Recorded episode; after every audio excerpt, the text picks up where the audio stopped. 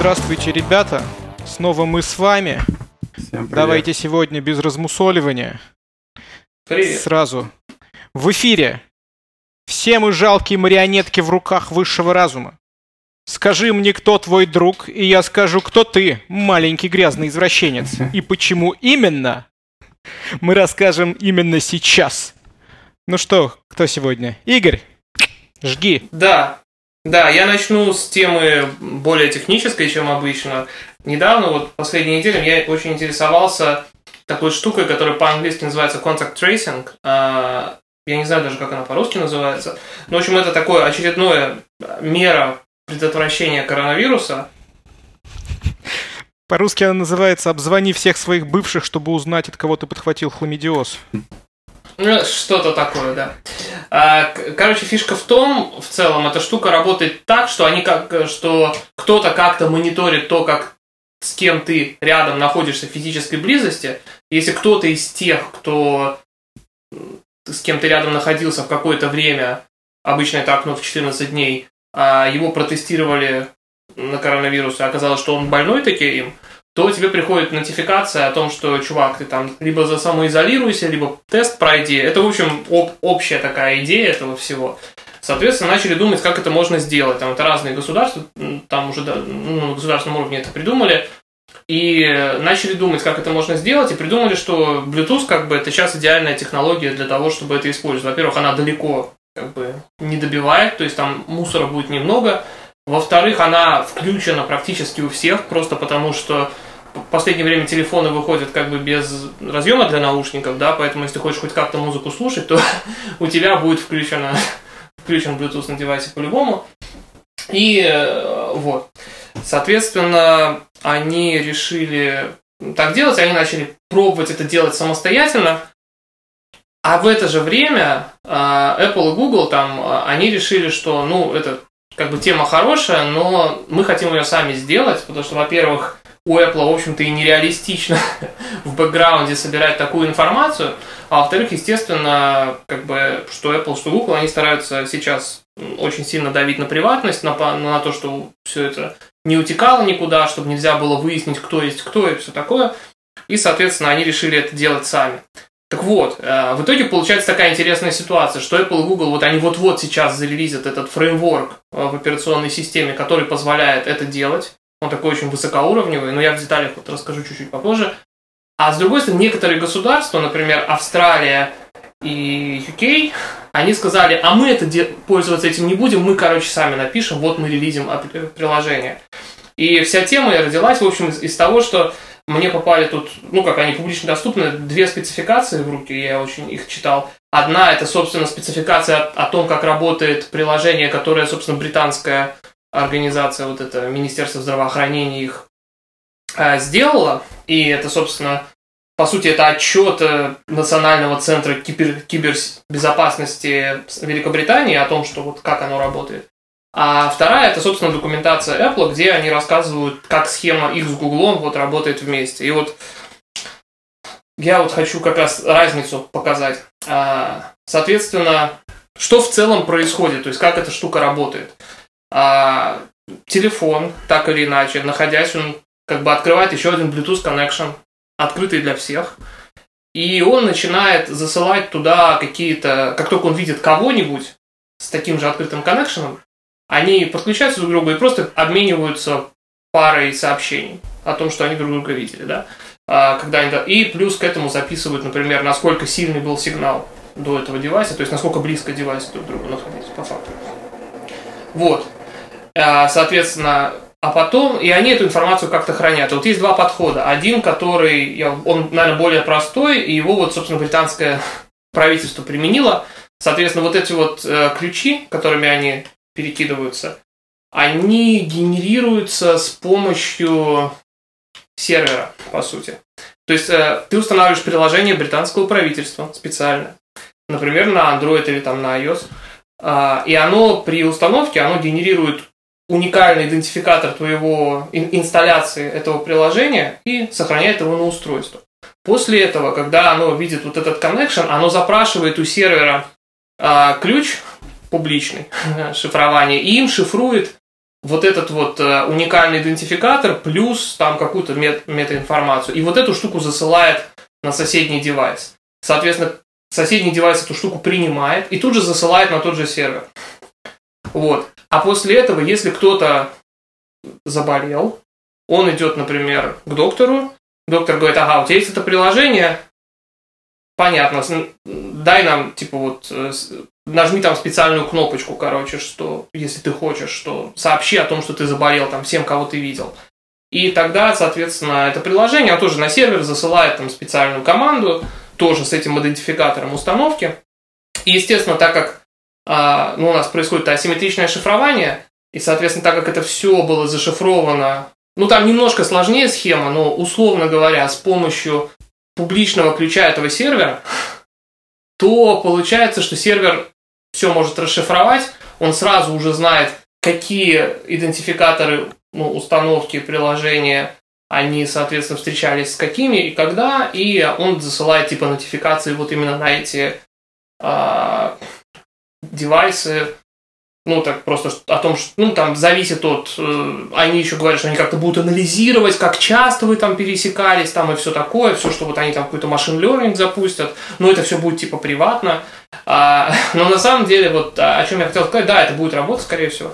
А проблема в том, что это нифига не приватно, на мой взгляд, потому что они там вот даже в этом документе прекрасном, который, в общем-то, типа восхваляет какое-то приватное приложение от National Cyber Security Center, соответственно, Великобритании, они здесь там по, по некоторым проблемам, например, о том, что а что будет, если вашу данную, ну, у вас все хранится там в одной базе данных, оно будет там, а, что будет, если эти данные утекут? Они говорят, что у нас там будет отдельная инфраструктура, и мы, короче, мы, мы обещаем, что она будет безопасная, вот примерно так написано в документе. А второе, что, ну, для того, чтобы протрекать Мамой конкретного... Клянусь. Да, про то, чтобы протрекать конкретного человека там, они говорят, ну, это как бы можно, но там такая прекрасная фраза есть, что мы уверены, что в этой базе данных хранится недостаточно информации для того, чтобы протрекать кого бы то ни было.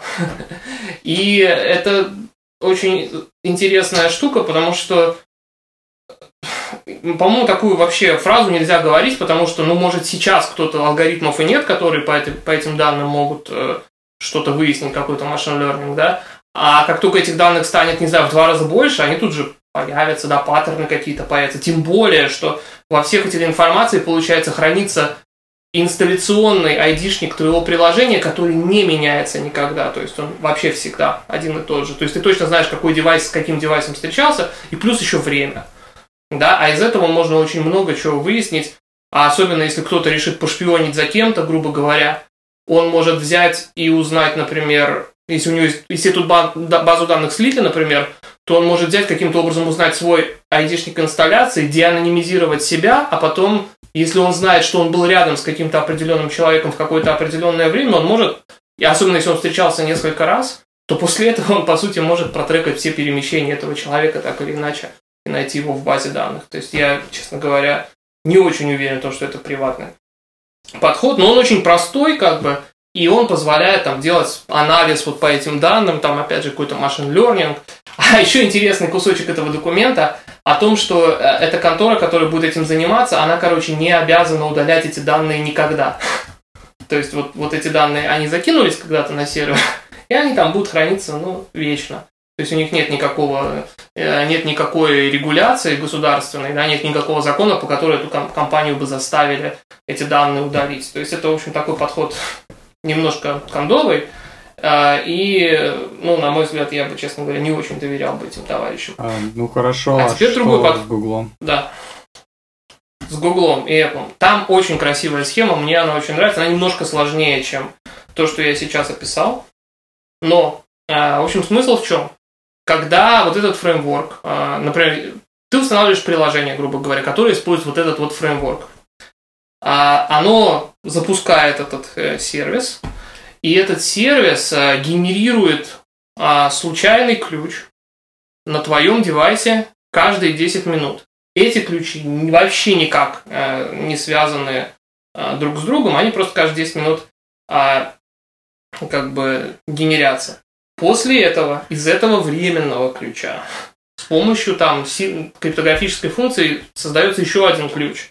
А, вернее, создается еще два ключа даже. Одним из этих ключей шифруется вся метаинформация, а другой из этих ключей, он, э, короче, хэшируется вместе с текущим временем, вернее, с, тек- с номером текущего интервала, и после этого это все склеивается вместе с э, метаинформацией, подписывается, и вот эта штука засылается всем вокруг, да, точно так же. Но она разная каждые 10 минут, да, на каждом устройстве. И она только рассылается между устройствами, и устройства только сохраняют ее, собственно, у себя где-то в кичине или еще что-то. Она ни на какие сервера вообще не попадает. Это вот чисто peer-to-peer а, общение. Потом, когда чувак э, заболел, а, он идет к врачу, и точно так же там приложение спрашивает, хотите ли вы предупредить всех о том, что вы заболели, да, и тех, с кем вы контактировали определенное количество времени. И тут-то происходит очень прикольная тема, что вот тот самый, сам изначальный временные ключи, вот эти вот, которые каждые 10 минут новые генерятся, самые-самые корневые ключи, да,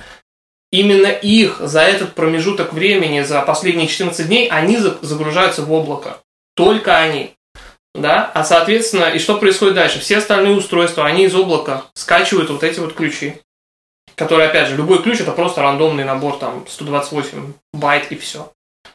И так как эти ключи есть, они из этих ключей могут восстановить ключ шифрования а, и могут восстановить хэш, и могут попытаться замэтчить, короче, у себя внутри в базе данных, каждый, каждый на своем устройстве, встречается ли у них вот такой вот хэш э, среди тех как бы устройств, с кем они пересекались. И тогда локально на девайсе они показывают нотификацию о том, что... То есть это вообще сервера здесь ни при чем. То есть он, по сути, скачивает, что-то там преобразовывает, потому что он, ну, то есть создает вот этот вот хэш через там один шаг, и потом смотрит у себя в локальной базе данных. При этом ничего вот этого, кто с кем встречался реально, такая информация не попадает на сервера. Единственное, что на сервера попадает, это, соответственно, какой-то набор рандомных ключей, которые были на устройстве больного человека. Знаешь, что мне это напоминает? Ну. Lightning Network блокчейн. С Zero да, Knowledge да, Proof это... э, то же самое. То есть у тебя есть как бы по сути Lightning Network это вот эти вот локальные все транзакции, назовем их ну, так, между двумя людьми, uh-huh. которые были рядом. И в, в тот момент, когда пока ты не заболел, тебе, собственно, по барабану. Да. А, а когда ты заболел, тебе нужно как бы синхронизоваться с более широким кругом людей. Вот. Ну, да, это, это что-то напоминает э, блокчейн-технологии какие-то. И вот что мне нравится, вот исходя из... Это очень простая схема на самом деле. Она вот, я смотрю сейчас на э, блок-схему это, это, этой всей криптографии. Она занимает там четверть странички, да, и на ней раз, два, три, четыре, пять, шесть, семь, восемь, девять э, этих квадратиков и там какое-то количество стрелочек, и все. И очень простые криптографические примитивы, каждый из которых можно посмотреть. И я понимаю, почему эта схема, она не э, эти данные как бы невозможно анализировать, потому что сами данные о том, кто с кем общался, они как бы никуда не уходят с девайсов, они хранятся, причем, как они обещают, они хранятся там зашифрованные ключами в Secure Enclave там, и так далее, или там вот в, в Android, в Keychain, ой, как Keystore это называется, по-моему. То есть э, их как бы никто не может вытащить просто так. Так а что ты вообще этой темой занялся-то? Ну, не знаю, все так говорят, просто сейчас, э, сейчас происходит бета-тестирование активное iOS, э, что там у нас, 13.5, да, по-моему, да. И, соответственно, 13.5 это то, где вот этот API э, появится. Mm. И мне просто стало интересно, там все вокруг говорят contact tracing, contact tracing. И, кстати, они переименовали contact tracing в exposure notification, потому что на самом деле этот фреймворк он не для трейсинга вообще, а просто для нотификации. Да? То есть он, по нему ничего никто не трейсит, э, просто нотифицирует людей, что произошло. Соответственно, я нашел вот эту штуку, а буквально несколько дней назад со мной тут поделились э, в чатике документом, который вот написал вот это Cyber Security Center э, британский, о том, какая безопасная их приложение, сказать, что что-то как-то он какой-то мутный этот документ, и я тоже вот в него вчитался, и он действительно очень мутный. И ну, как бы мне интересно стало рассказать о том, вот какие есть два разных подхода. Один, который может быть, по нему меньше анализа можно сделать, там, как распространялся вирус, там, в каком городе, там, и так далее, в каком регионе, там, откуда, там, что. Но, с другой стороны, он там абсолютно не сливает данные о том, где ты вообще был. да, грубо говоря, из него даже никак нельзя это получить. А второй, который вроде как такой, типа, очевидный, и, но несмотря на всю криптографию, которая там есть, если подумать, там можно довольно неплохо понять, кто где был, особенно в крупных местах, там, где там станции метро и так далее. Но мне кажется, два этих решения, они решают разные задачи. Ну, то есть, э, Серьезно, вот первое решение, которое британское, насколько я помню, ты сказал, оно вот, uh-huh. да, то есть это уже зависит... Я, к примеру, мне было бы интересно установить и посмотреть вот именно как вообще даже э, распространяется. Ну, это, это, это очень интересная модель, потому что вот эта вот ситуация с коронавирусом, которая стала причиной для uh-huh. разработки всех этих систем, она показала всю никчемность uh-huh. мировой э, healthcare system. И э, uh-huh. так, такие штуки, мне кажется, они они будут, вот вирусы впредь э, будут распространяться. То есть почему-то мне кажется, что это не единственная да, да. такая э, пандемия э, на нашей с вами жизни. Вот. И это очень интересно. То есть это просто математически даже с помощью такой штуки можно смоделировать следующие, следующие вирусы, как это будет распространяться. Это поможет, имея эти данные вот, вот в реальном на основе реальных mm. человеческих перемещений, это поможет их проанализировать и понять, где и в какой момент нужно обрубить эти связи, чтобы вирус нанес минимальный mm. Господи, минимальный тут, ущерб.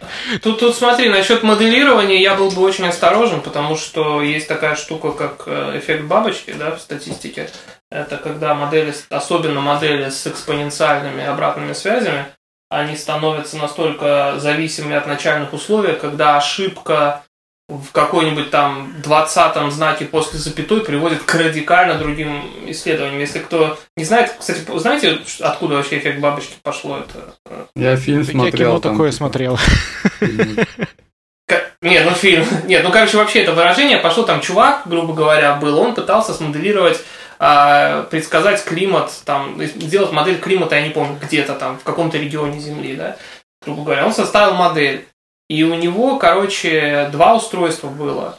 А, я не помню. По-моему, одно 64-битное, а второе 32-битное. И он глядит, у него один и тот же код, одна и та же модель на двух разных устройствах, она вообще разные результаты показывает. Причем настолько разные, что ну, они просто вообще не похожи друг на друга.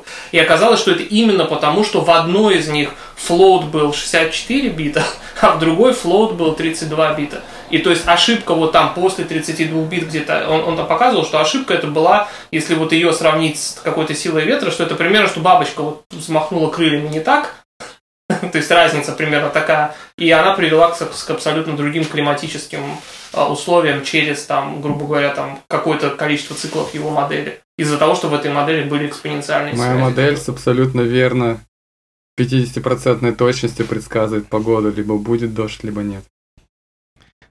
Сейчас за, зануда мод он. Вообще, строго говоря, про термин эффект бабочки обязательно стоит упомянуть рассказ Рэя Брэдбери и грянул гром, потому что как раз-таки вот оттуда пошло, что там ребята путешествовали во времени и охотились там, грубо говоря, на динозавров, а, но охотились так, что с расчетом, что они убивают динозавра, который должен там в течение нескольких секунд умереть. То есть основным условием было, что а, то, что они делают, никоим, даже самым минимальным образом не может а, повлиять на будущее.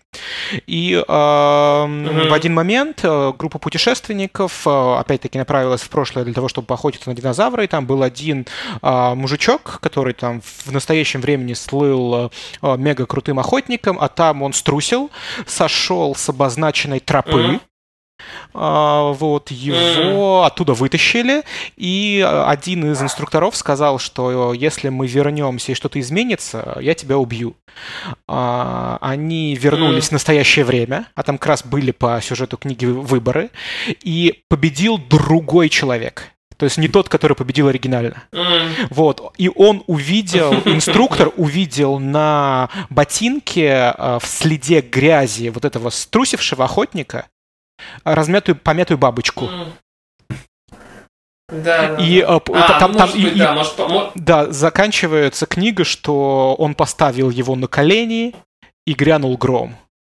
Ну, то есть он его пристрелил, как а. обещал, но вот именно раздавленная бабочка повлияла через э, э, миллионы лет, э, или сколько там динозавры были, наверное, миллион лет, да извините за мою ну плохую да. историю, а, повлияло на вот, вот такое изменение, что как бы в, в, в выборах выиграл другой президент.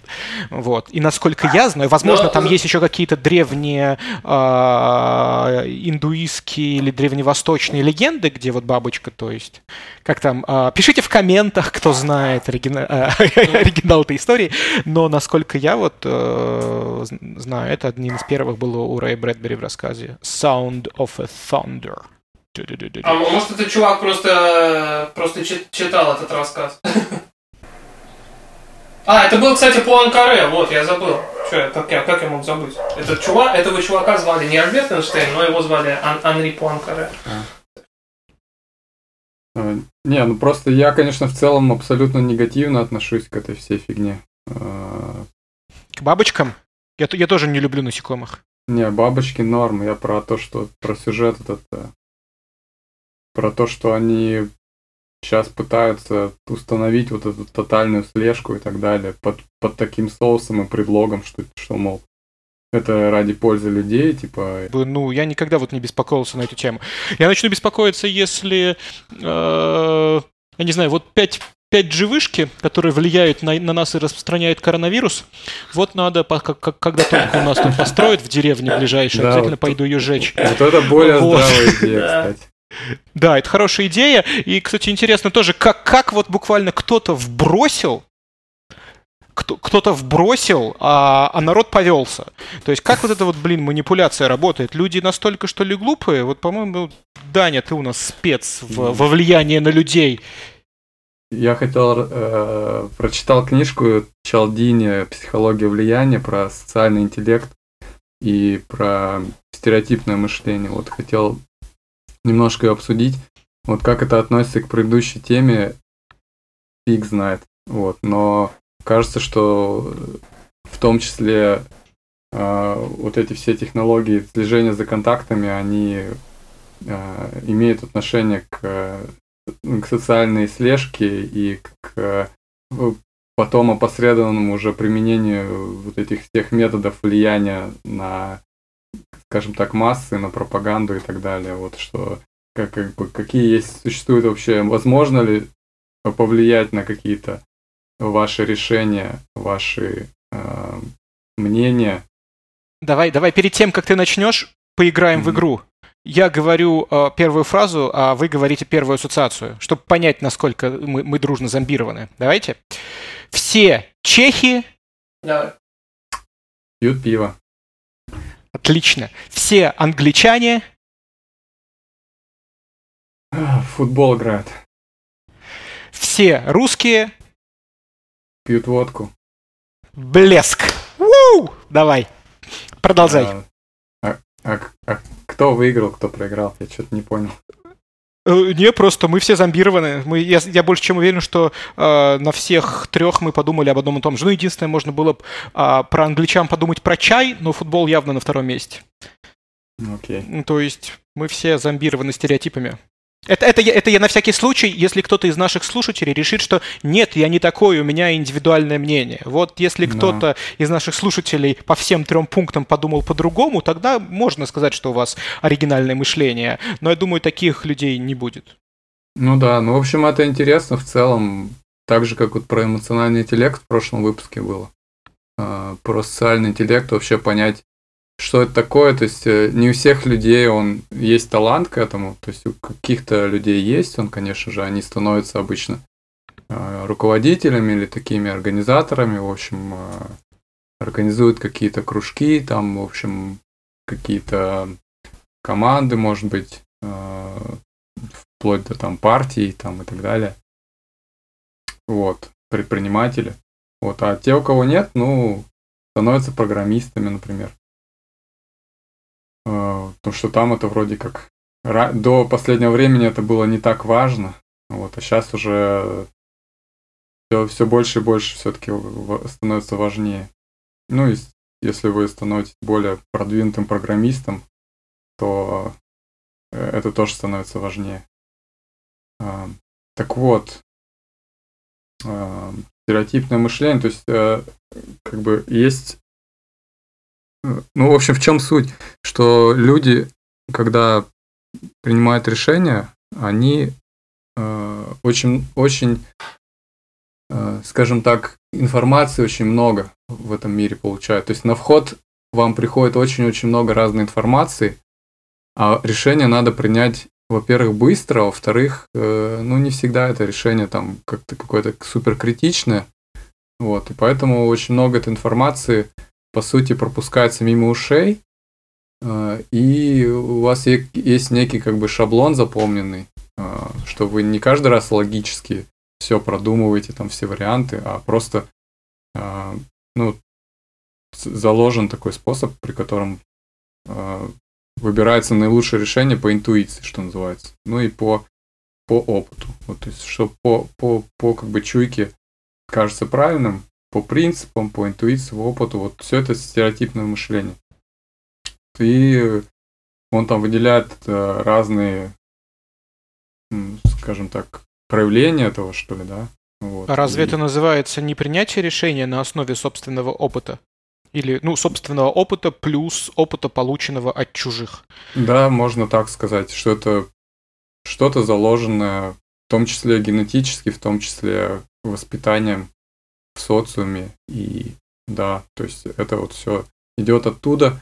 Вот, ну какие конкретные, ну это все общие слова, какие конкретные проявления есть. Давай по порядку. Ну, в общем, э, там первое это правило взаимного обмена.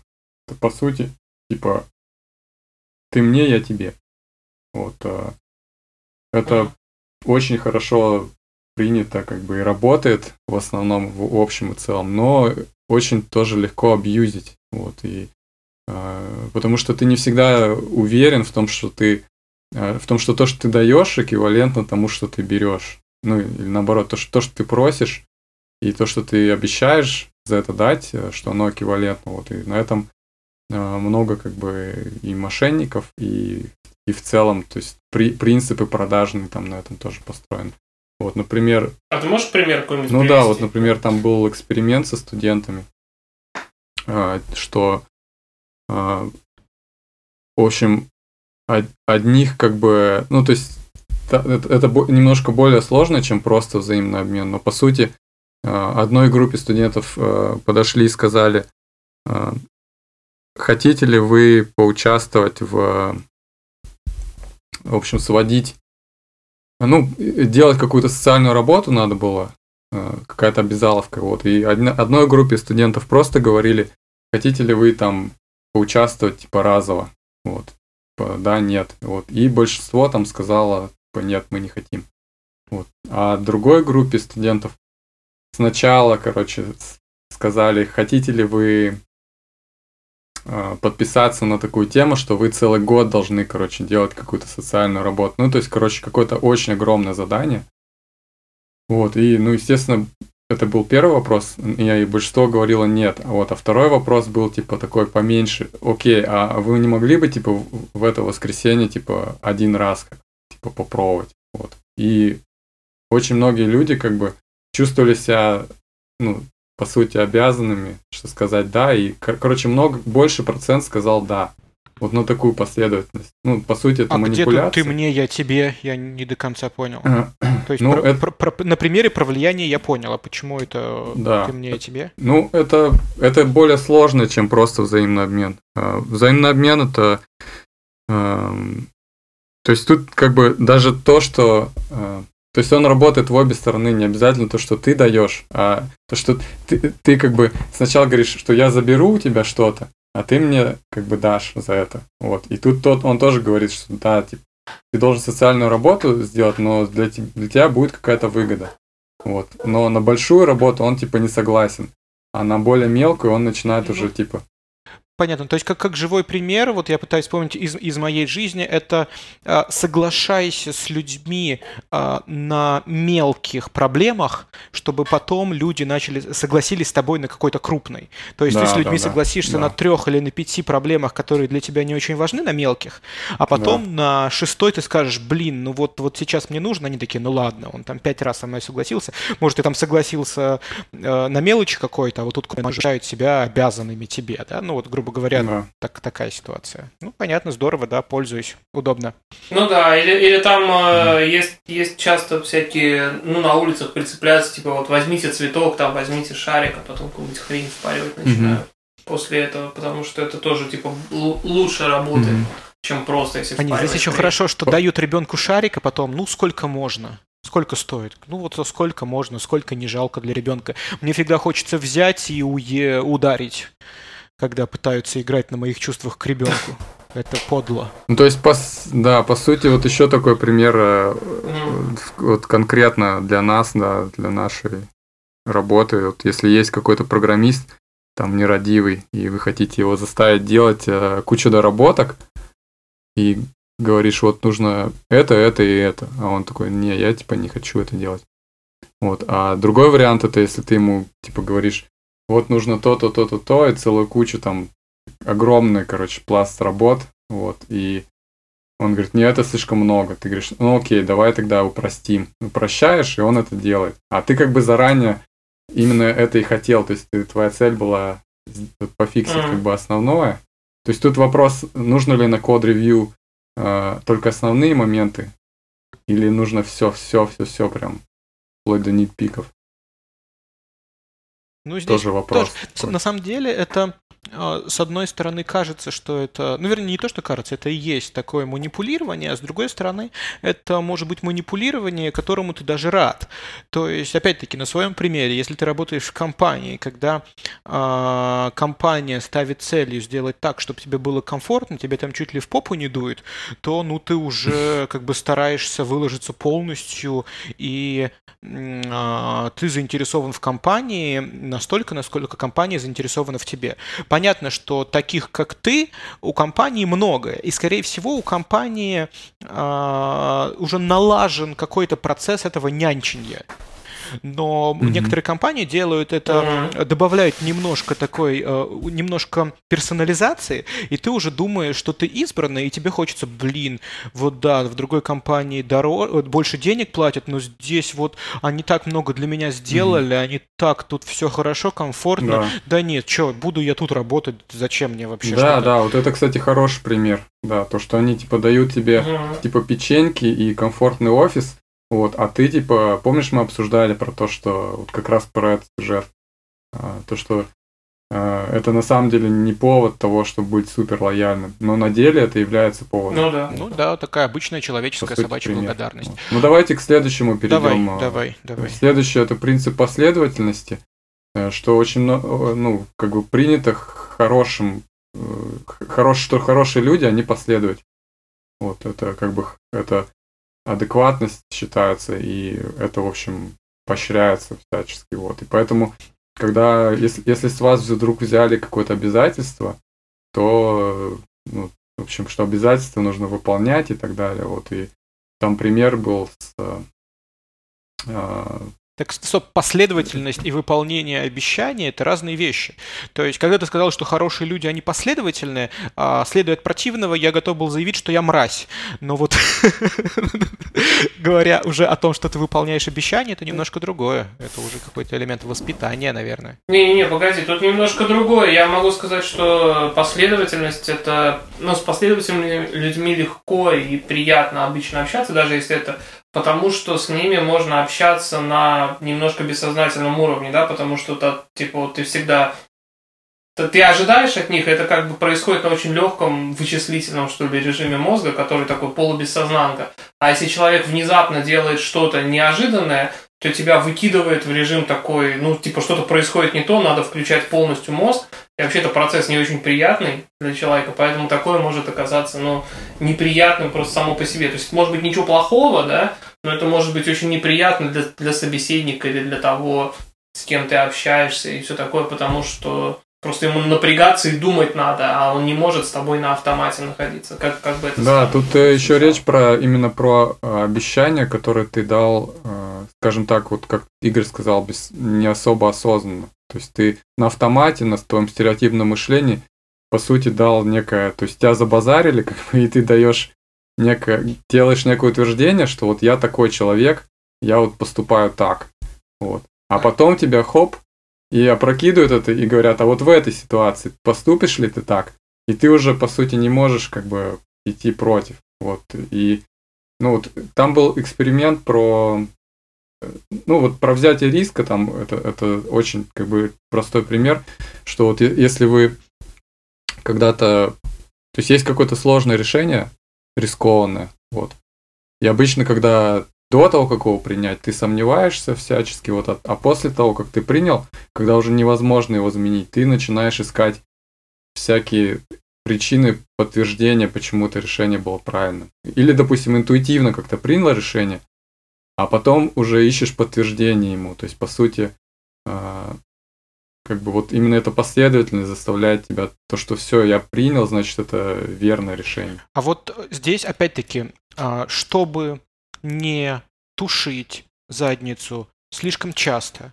Э, совет всем. Возьмите в свой лексикон, запомните и пользуйтесь фразой I will do my best. Или я приложу все усилия. Никогда не говорите обещаю или я сделаю. Я приложу все усилия, чтобы. И после этого уже нужно, если ты не попал в сроки или там зафакапил, то другим нужно будет доказывать, что ты не приложил все усилия. Соответственно, да. здесь ты избегаешь этой а, морально-ментальной ловушки. То есть ты как бы, ну, ты приложил все усилия, ты старался, как бы, а то, что они решили, что приложение всех усилий и достижение это одно и то же, это, собственно говоря, уже их незнание языковых конструкций. Epic вот, кстати, по поводу, а. по поводу, это классная тема, да. Я сразу пример э, при, пришел в голову по поводу того, как взять программиста за жопу, что э, он выкатывает пиар, а там тестов нет. А ты такой, а помнишь на собеседовании ты говорил, что юнит-тесты это типа, ну, best practice, и, в общем, это, ну, это прям, как, как так без юнит-тестов писать? А сейчас ты вот выкатил, как бы, ну, то есть, что ты на это скажешь? Вот, и по сути, вот это вот пример этого вот правила. То есть, если он последовательный и адекватный, то есть ты на него даешь тем, что он якобы э, непоследовательный. Вот. Мне кажется, что это э, у каждого разработчика это лишь дело опыта. То есть, когда ты слишком часто оказываешься в одних и тех же ситуациях, а любой разработчик, который дает четкие эстимейты, очень часто оказывается в таких ситуациях, это как mm-hmm. бы можно брать за аксиому.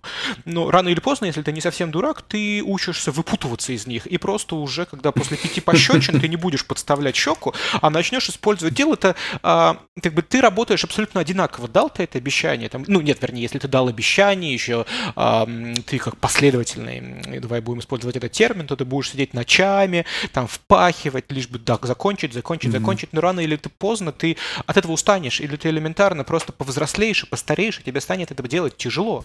И тогда придется научиться искать более обтекаемые фразы. То есть здесь дело исключительно в том, как ты себя ставишь. То есть можно же выпутаться словесно из любой ну, ситуации. Прикольно было бы вот это все собеседование записать, короче, на аудио аудиозаписи приложить к контракту, и чтобы он подписался. А потом такой, а помнишь, ты говорил про Solid, что это типа ты так программируешь по Solid? Вот, а помнишь, что такое, типа, буква S. Мне, это интересно такое. Знаете ли вы, что такое солид? Да, солид, то-то, то-то, это хорошо потому-то, потому-то, потому-то. Для того, чтобы писать качественный код, его нужно использовать. Отлично. Знаете ли, что такое юнит-тесты? Для, да, для чего они нужны? Для того-то, для того-то, для того-то. Чтобы писать качественный код, их нужно использовать. Потом, через там полгода, ты предоставляешь такой, э, ну вот, солид нужен для написания качественного кода, тесты нужны для написания качественного кода, но на собеседовании я ни смол, словом не обмолвился, что я пишу качественный код, да? Мой код говно, вы не спрашивали. Па-бам! Да. Типа того. Давайте к следующему перейдем. Давай. Доказательство. Эм, это вот э, уже мы в офлайне обсуждали про э, обе белые пирамидки. Вот. Но суть в том, что если все так говорят и делают, значит это типа хорошо. То есть, ну, такой стайный рефлекс, стайный инстинкт. А, вот, там был пример э, довольно прикольный про убийство во дворе девятиэтажки. Вот, то есть, по сути, э, ну, девятиэтажки во дворе происходило как бы убийство в течение там 30 минут. Э, тетка, типа, пыталась вырываться из рук там грабителя, а он пытался ее уби- убивать, добивать, и, короче, не получалось. Вот, а все на это смотрели, и никто не звонил в полицию. тварь. Вот. И как бы, ну и типа стандартное, как бы банальное объяснение там газетчиков было в том, что типа вот наше там общество типа стало типа черстым, там типа наши города там это типа унылые, там бездушные там и так далее. Вот, а на самом деле это не так как бы все работает, и там они эксперименты провели, и, в общем, подтвердили, что, скорее всего, э, происходит просто такая тема, что э, человек как бы думает, что, ну, раз все стоят, значит, скорее всего, кто-то уже позвонил в полицию. Ну, это, вот. знаешь, от обратного получается, это, это, это обратная сторона эффекта разбитых окон если слышали про такое. Да, типа. Что вот это вот то же самое, только с обратной стороны такое коллективное, что если э, в доме будет разбито окно, если оно будет разбито окно, там, его не починят в течение там, недели или какого-то срока, то в скором времени все окна в этом здании будут разбиты. Вот. Ну да. И, и, и здесь, ну это, это, это, это то же самое про мусор. Здесь это вот скорее какая-то ну, эм, да. отсутствие и боязнь у людей брать на себя ответственность. То есть э, это вот зачем? Наверное, уже позвонили. Если тишина, да, если никто не бегает, не кричит, то да. как бы что париться, что напрягать наших э, как бы, да. доблестных защитников. Ну, на самом деле, это эволюционная тема. Есть прям целое направление социальной психологии, которое к Челди не относится, называется конформизм, да, там, который изучает конформизм. И вот там действительно был этот эксперимент про пирамидки, и вот видео, это круто, надо будет его давать, mm-hmm. эти шоу-ноты когда там было, я не помню, сколько человек, ну вот есть советское видео, есть такое же видео американское до этого, когда они чуть раньше это делали, когда там типа, условно говоря, 8 человек, 7 актеров, грубо говоря, в зале, и а, там одна женщина, там, над которой, собственно, эксперимент проводится, и там лежит там какой-нибудь там черный кубик, э, или там черный и белый кубик лежат, и э, всех э, спрашивают, типа, ну вот они одинакового цвета, mm-hmm и там, а так как все не актеры говорят, да, одинаково, там следующий, да, одинаково, там, а женщина последняя отвечала. И там видно просто по видео, как у нее лицо меняется, типа, со мной что-то не так. И она в итоге так за, говорит, ну да, они одинакового цвета. И это... и, и, э, пример из, из реальной жизни. То есть сначала небольшая ссылка, что тоже видел подобные видео, там, где сажают детей вокруг одинаковой тарелки с кашей, и э, у всех да, да, по да. краям она там сладкая, у одного подсоленная. И у них спрашивают, какая она, и говорят, сладкая-сладкая, и тот, у кого подсолен, тоже говорит, что сладкая. А вот на этих выходных, на, на майских, mm-hmm. э, я был самоизолирован на даче, и там был, ну, вот вся моя семья, то есть моя дочка и мой, и мой племянник. Нет, это, это реально. Я чувствую, и куда ты ведешь. Племяннику дали кашу, там положили ему в тарелку, он есть отказался. И э, моя мама, то, то бишь бабушка моего племянника, она берет у себя ложку, ложку такая, типа, «М-м, как вкусно, э, значительно вкуснее, ну-ка попробуй. Он отказывается. Она дает там мне, ну-ка попробуй. Я беру, а, такой думаю, типа, про себя думаю, да, да, действительно, действительно вкуснее, Глебушка, попробуй. Дальше она дает моей супруге, так говорит, тоже м, вкусно. Дальше дает моей дочке, которой там 4 года, она еще не понимает. Она пробует и такая, ну, раз мама, папа сказали, наверное, тоже вкусно. Дает племяннику, он такой, да то же самое говно. И получила подзатыльник, но именно эффект, что вот в целом не на всех действует. То есть человек должен быть, я не знаю, то есть, видимо, а, среди нас просто для него нету авторитетов. То есть здесь тоже Может является быть. вот этот вот фактор очень. То есть мне кажется, что если да. бы, а, зная свою дочку, если бы это сказала там не я и, и моя возлюбленная супружница, то она могла бы тоже сказать нет. А так как все-таки мы для нее авторитет, она подумала и, наверное, что-то не понимает. А для племянника мы дав давно не авторитеты, поэтому вот он отреагировал так. То есть здесь э, вы еще знакомы, это тоже у здорового человека конформизм это еще и как бы поведение по дефолту в незнакомых условиях, да, то есть если бы там рандомные люди были, то могло быть совершенно по-другому. А когда знаешь уже действительно там по-другому. Там на это много чего влияет. На это влияет, опять же, там, например, э, если таких два человека, которые не актеры, уже ниже гораздо вероятность, что они mm-hmm. поведутся. Если там это, эти люди, они другой э, этнической группы, например, вот, например, там как раз все актеры будут, грубо говоря, белыми, а там кто-нибудь будет там э, азиат, да, сидеть, кто вот по-настоящему тоже ниже вероятность. Там много чего. Поэтому, кстати, а, говорил, что вот очень круто, когда... Почему полезно в коллективах иметь, э, ну, то есть разные, чтобы разнополые были, чтобы разные там были этнические группы, именно потому, что тогда конформизм, он может, э, он гораздо хуже там развивается и не будет просто решения под копирку то есть кто-то mm. там, по сути, один что-то, кто первый сказал, он это и приняли, и не будет никакого там ну, общения. На ну да. Ну вот я еще хотел привести пример для программистов, то есть про социальное доказательство.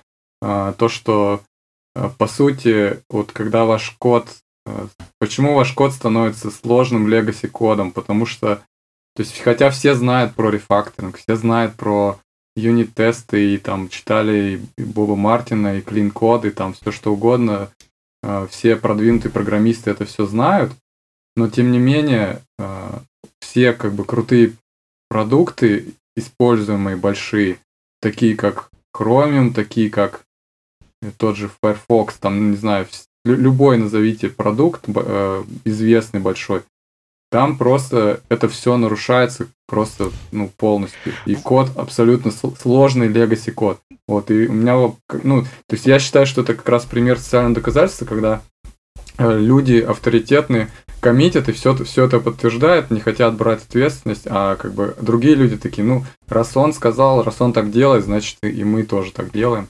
Вот раз ты упомянул о сложном коде, я перетащу одеяло на себя, потому что в общем, расскажу чуть позже почему.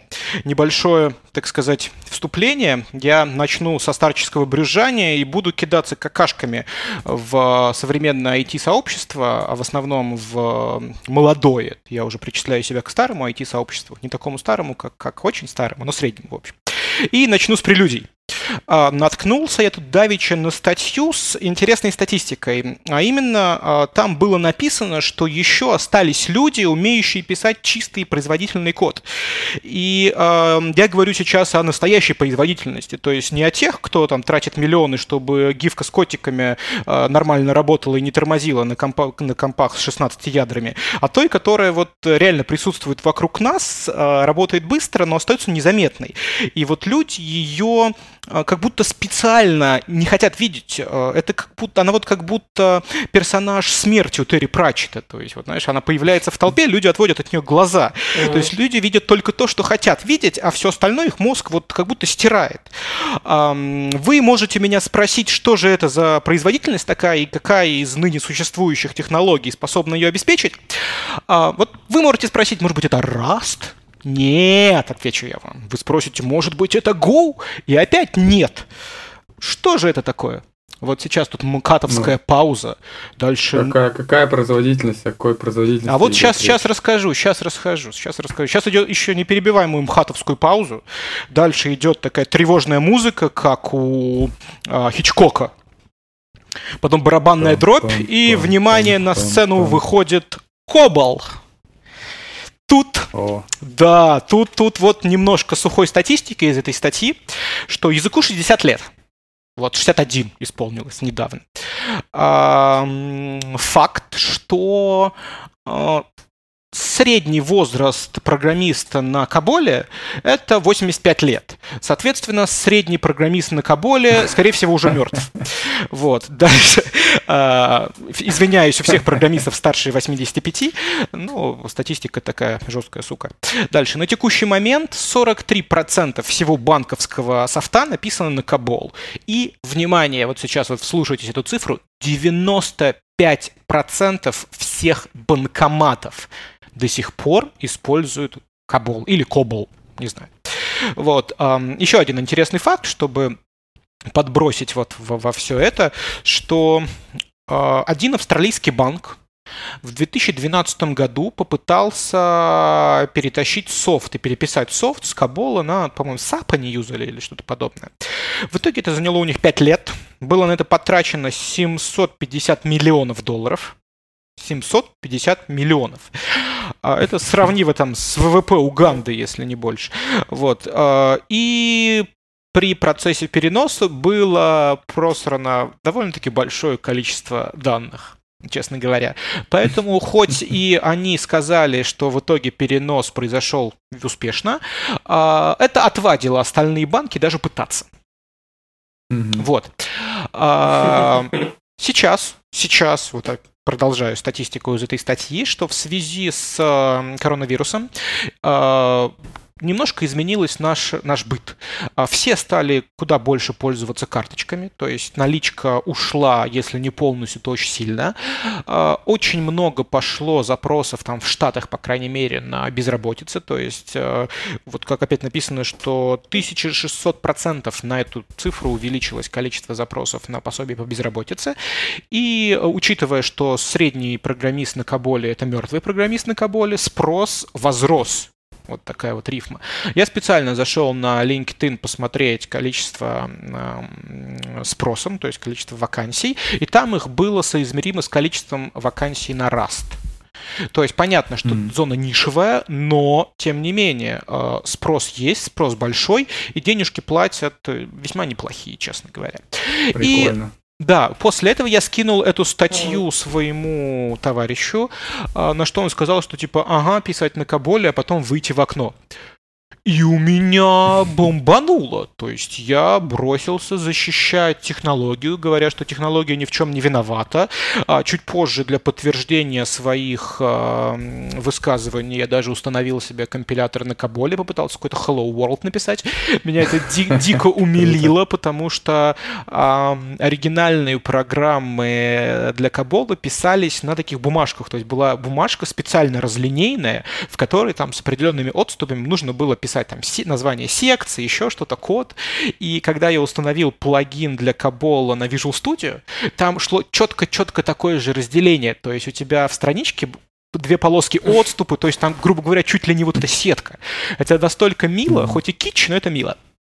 Вот. Mm-hmm. А, соответственно, я начал защищать технологию, что э, как бы она ни при чем, что легаси это в головах, вот то, что мы обсуждали, что э, проблемы софта, это проблемы программистов, и он, э, товарищ мой, обмолвился на тему сложности, что зачем это лишняя сложность.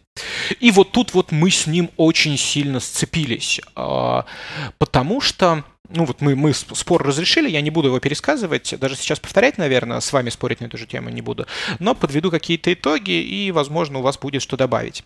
Что сложность, когда ты упоминаешь сложность при написании софта, нужно указывать, во-первых, с какой стороны ты смотришь, а во-вторых, что ты подразумеваешь под сложностью. Потому что для меня до этого ступора сложность была так же, как Legacy. Сложность не разруха не в клозетах, а разруха в головах. Точно так же для меня казалось, что если мне сейчас показать код по расчету а, траектории посадки спутника на какой-нибудь метеорит, я, скорее всего, прошу прощения, ёбнусь. Вот, от сложности. Но если мне дать пару книжек, э, дать пообсуждать с теми людьми, которые мне описали, там, послушать пару лекций на эту тему, скорее всего, через какой-то промежуток времени, ну как, вернее, точно через какой-то промежуток времени здесь э, влияние оказывает именно промежуток времени, этот код станет для меня понятным и простым. Точно так же нельзя сказать в целом, какой код проще, пачка ифов или factory, потому что когда ты на него смотришь уже привычным взглядом, ты воспринимаешь и то, и то идентично. На что э, товарищ мой мне привел в пример э, молекулу, ну не молекулу, а вот ДНК и РНК. То есть понятно там, что для меня она, вот сейчас если я посмотрю, там весь этот код для меня будет в любом случае и тот, и другой тяжелый. Для какого-то биоинформатика будет и тот, и другой понятный. Но по структуре своей РНК проще, чем ДНК. Соответственно, здесь всплывает уже другая сложность. Здесь всплывает сложность в отрыве от э, человека. То есть именно структурная. Угу. Ну, это еще называют accidental complexity и, ну, как это называется, essential complexity. Вот то, что ты, ты сейчас сказал, это essential complexity.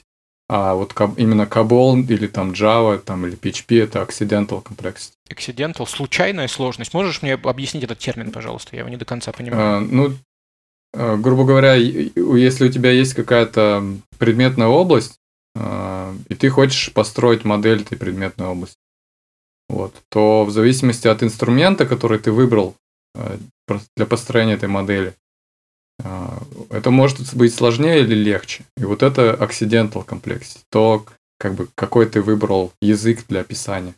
Вот. А essential complexity это то, ну, насколько большая эта предметная область, то есть как, насколько как бы сложную систему ты хочешь, по сути, построить. То есть, ну, в твоем примере это, э, если банков, если там, грубо говоря, очень много фич у этих банкоматов, очень-очень много там интеграций и всяких сложностей, ифов, грубо говоря, то вот это вот essential complexity, она, на како... она сохраняется независимо от технологии, на какой бы ты ни переписал. Вот. А essential complexity это, допустим, вот эти, э, допустим, в Каболе нужно там э, нумеровать строки. Вот на каждой строчке там ты пишешь номер строки. Вот это как бы э, на другом языке это можно не писать. Вот это как бы скорее не, не имеет отношения к предметной области, к задаче. Вот это уже accidental complexity. Accidental, да, complexity. Хорошо. Зависит ли accidental complexity, вот такой вот вопрос, от технологии? Или э, вот, допустим, если я 60 лет работал с Каболом, для меня это является само собой разумеющимся. То есть для меня это уже не сложность, для меня это стиль жизни. И не писать строки в любом другом языке мне уже mm-hmm. геморройно. Я привык их писать, мне удобно так ориентироваться. Ну, тут, тут э, мне приходит в голову такое, такая вещь, я не знаю, есть такое или нет, но мне кажется, что должно быть такое понятие, как social complexity. То есть, по сути, э, допустим, сейчас на рынке больше там программистов типа А. Вот, и, соответственно, если измерять все в деньгах, то как бы вот проще, было бы проще, если бы эта система была написана по типу А. Вот, и... А в, как в прошлом было, допустим, больше каббалистов. На тот момент было проще, э, ну, если система была бы на каболе. Вот. То есть это тоже как бы такая э, технологический сдвиг произошел, как бы и сейчас уже, ну, ну, в общем, в принципе, то есть если взять две эквивалентные технологии, то просто рынок, допустим, в Японии больше рубистов, а там в Америке больше питонистов. Вот, соответственно, а примерно языки там плюс-минус а, одно и то же. Вот. Ну, то есть это же все, опять-таки, ну, наверное, вот social complexity интересная штука, то есть, но это, опять-таки, насколько сложен продукт, а, основываясь на твоих собствен... на твоем собственном опыте и на твоих собственных знаниях. Вот, и теперь, а, на самом деле, если посмотреть, вот мы сейчас говорим со стороны программистов, а теперь попробуем, давайте посмотреть на эту вот сложность со стороны бизнеса. Только что пример был, новый чувак пришел в команду, я его как бы сейчас типа онбордю, и я, я хотел ему сначала э, объяснить код, в общем, дать э, такой код-ревью, э, э код-овервью, дать понятие о том, как, как код написан. И я понял, что сперва до того, как это делать, мне нужно дать введение в предметную область. То есть, по сути, мы используем некоторые термины и нек- некий понятийный аппарат, некая модель у нас есть в нашей предметной области, которая независима от кода. Ну вот это, наверное, то, что, про, про то, что ты хочешь сказать. Для, то, что для бизнеса. Ну вот не совсем. Или это не другое? совсем. Я на самом не деле совсем. хотела сказать, что со стороны бизнеса, на самом деле, вот если реально, если смотреть, со стороны бизнеса, то там абсолютно другая модель восприятия. То есть э, для бизнеса что хорошо? Чтобы задачи делались как можно быстрее. То есть, чем быстрее выполнится требования бизнеса, то есть, тем быстрее будет получена прибыль. То есть, для бизнеса программисты всего-навсего инструмент. То есть, для программистов инструмент это там IDE, компьютер, для бизнеса инструмент это программист. Соответственно, как мне хочется, чтобы у меня продукт билдился как можно быстрее, чтобы у меня а, IntelliSense и автозаполнение работало как можно лучше, а, то э, точно так же для бизнеса значительно лучше, чтобы мы работали быстро. Быстро и корректно, что тоже обязательно. Хотя в целом даже не всегда корректно. Э, в, большем, в большей степени корректно, правильно будет сказать. И здесь получается, что со стороны бизнеса сложно – это дольше, а дольше – это плохо. На основе вот этой вот простой формулы можно сказать, что для бизнеса сложный код – это плохой код. Что является абсолютно мозговзрывающим и жопоподгорающим э, термином или как жопоподгорающим утверждением для любого программиста. И вот здесь вот самое главное понимать, возвращаясь к тому, что я уже сказал, что программист — это всего-навсего инструмент. А когда у инструмента начинает гореть жопа, что с ним mm. делают? Ну, либо остужают, либо в холодильник запихивают, либо я не знаю, что делают с топором, у которого горит жопа, правильно? А, не сталкивался с такими, честно говоря. Вот. Ну вот э, с этой стороны почему-то очень мало, ну, то, очень редко все, все видится с этой стороны. Эм, обычно программисты, обладающие каким-то опытом, начинают давить на то, что ну да, хорошо, там первые задачи делаются просто, там у тебя много-много простых задач, а потом, когда возникают какие-то новые требования, о которых бизнес не думал сначала, что происходит в 100% случаев, эти простые решения собираются в Вольтрона, да. как в South Park е, э, четырежопого Вольтрона, грубо говоря а, если не пятижопого Вольтрона. Вот. И что делать? То есть бизнес не обязан понимать, Правильно? Бизнес, вот как я, у меня есть молоток, я хочу, чтобы он забивал гвозди. Я вкладываю деньги в этот молоток, чтобы он забивал гвозди как можно быстрее. А когда мне молоток начинает говорить, что вот здесь вот тебе гвоздь лучше забить под углом в 45 градусов, это займет в 5 раз дольше, но потом, через 3 года, тебе будет удобней, ты, скорее всего, пошлешь этот молоток к чертям, потому что зачем тебе говорящий молоток, правильно? А, это сюр какой-то. Вот. И как? Да, да еще будущее предсказывать. Вообще какой-то стрёмный молоток. Вот, и здесь такая интересная штука, что как достичь компромисса, потому что как показывает вот история, как показывает э, вообще все, что э, успеха достигают те компании, где вот бизнес и говорящий молоток находят какой-то компромисс. Но как заставить бизнес разговаривать с молотком? Ох, да, как меня перенесло со сложности на, на, на сюр такой. Вот есть еще же движение, вот это no-code, когда типа бизнес вообще отказывается от программистов и начинает использовать всякие тулзы, типа Google Sheet и Excel, на Excel полностью автоматизирует свой бизнес. Потому что, блин, разговаривать с этим говорящим молотком. Я, я, работал, я работал в компании, но и... там было наоборот, там чувак использовал Excel, но получалось так, что а, у него был такой Excel, что для того, чтобы там выделить все а, ячейки, он, знаете, он, он выделял мышкой, проталкивал мышку донизу, подпирал ее стаканом и шел пить чай. Пока все это так вот вниз крутилось и выделялось. Потом возвращался, выбирал какую-то формулу, делал расчеты и, и уходил дальше пить чай. И именно от этого понадобился писать софт. Но софт изначально... А, вот здесь тоже интересно. Здесь, когда забили все. Ну, то есть э, и бизнес решил, что мне нужно вот такое вот маленькое, просто чтобы у меня был не Excel, а база данных, а какой-то простенький UI. И программисты решили, если так просто нужно, то давайте-ка мы вот... Э, там, там фишка была, что нужна была интеграция с Amazon, а тогда Amazon дружил с Microsoft, и они выпустили SDK для C-Sharp, поэтому было решено писать на C-Sharp, а, а программисты были на Java, они пожали плечами, ну, нормально, взяли книжку а, старенькую по ASP.NET, интернету, где разбирался, как э, строить э, магазин э, продажи там аксессуаров для животных. Three-layer architecture. Там типа Data Access Layer, Business Logic Layer и UI, UI Layer. И они на основе вот этой вот дряни построили mm-hmm. такую начало простенькую ERP-шку.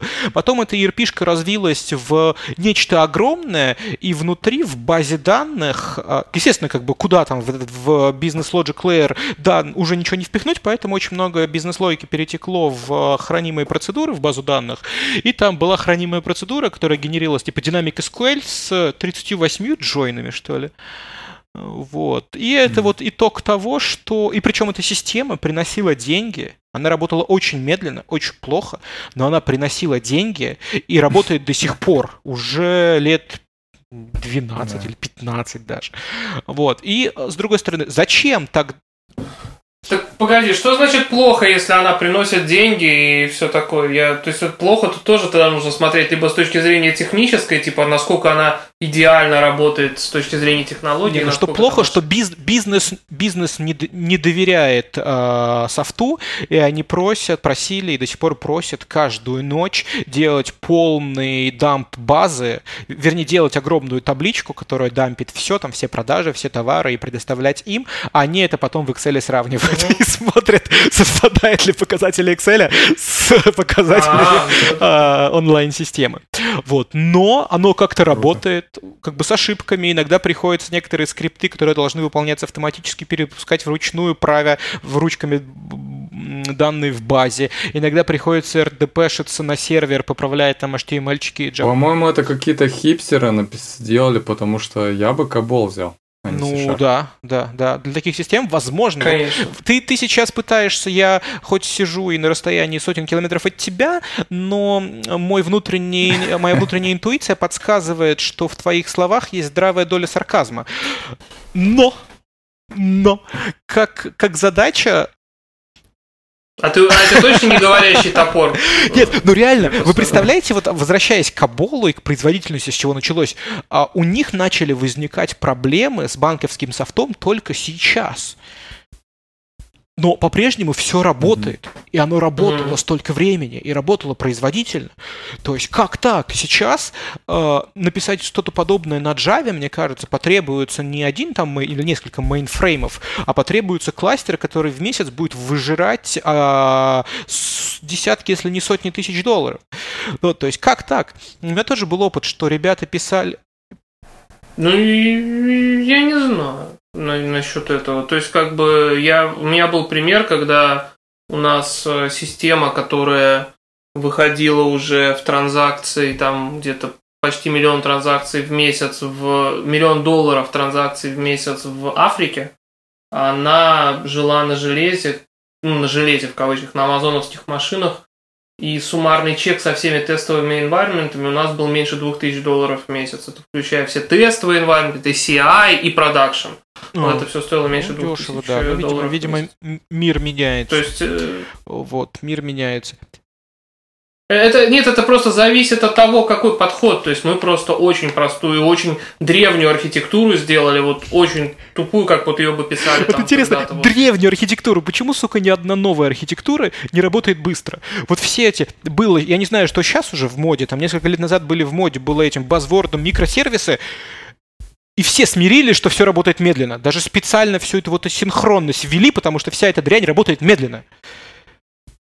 60 а, лет назад да. строились аналогичные системы, которые работали быстро на одной, блин, машине. Да, да. И как бы это же... Все в кабул. У меня был пример, когда этот базворд чуть не, чуть, чуть не положил э, одну, один веб-сервис крупный, потому что э, их архитектор, э, ну, там был такой чиф-архитект, ему очень нравилось, он начитался и насмотрелся конференции про микросервисы, и у них там был огромный монолит, и они попытались его распилить на микросервисы, и, короче, это был...